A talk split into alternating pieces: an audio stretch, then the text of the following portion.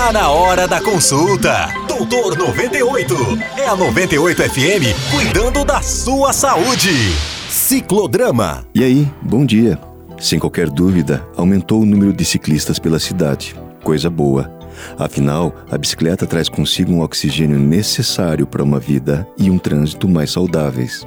Contudo, também aumentou a presença deles no pronto-socorro. Comecei a escrever a crônica de hoje após saber de uma ocorrência envolvendo um ciclista atropelado. O cenário, a canaleta do expresso. O horário, rush. O protagonista, um biarticulado de 12 toneladas descendo socado pela 7 de setembro. Nem preciso dizer que o final da história não é legal. História antiga essa de proibir o pessoal de circular na canaleta dos ônibus. História bizarra essa de forçar o ciclista a andar ao lado dos carros. É como escorregar da frigideira direto para o fogo.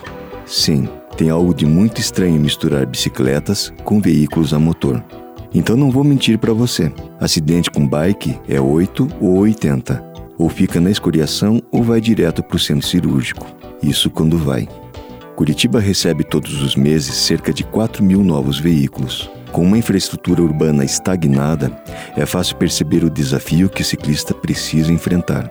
Para complicar, não existe uma cultura de respeito ao ciclista. Na verdade, nunca houve. Aproveito a oportunidade para também cutucar o ciclista desatento, ou aquele que insiste em se comportar de maneira ofensiva no trânsito. Custa preservar a boa imagem que o ciclista merece ter?